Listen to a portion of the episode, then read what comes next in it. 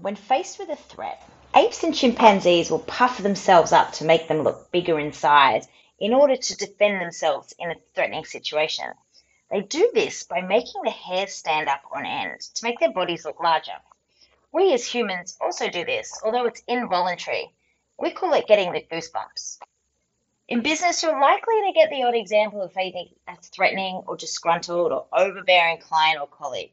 It's crucial in these situations to maintain control that you are calm and confident in the situation. And a key tactic to drive that confidence is to mirror their energy. After all, if you can't beat them, join them.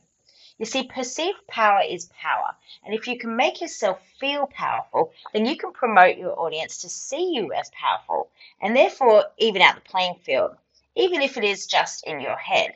You see, body language has a direct effect on our emotions, and if you fake it, you will feel it.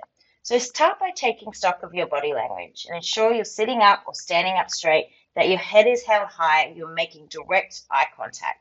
You see, no one can make you feel powerless without your permission. So chin up, chest out, and go give them goosebumps.